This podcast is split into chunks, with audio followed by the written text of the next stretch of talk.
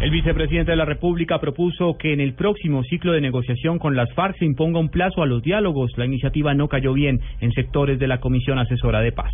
Silvia Patiño.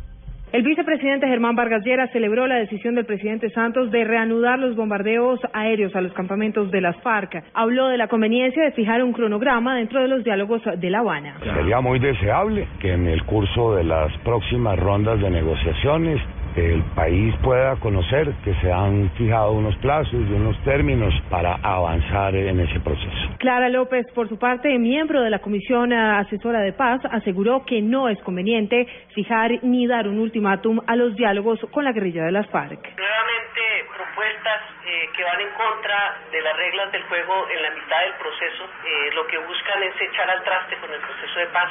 Eh, me sorprende que el joven Eh, tenga propuestas tan guerreristas. Ambas opiniones se dieron luego del ataque de las FARC que dejó 11 militares muertos en el departamento del Cauca. Silvia Patiño, Blue Radio.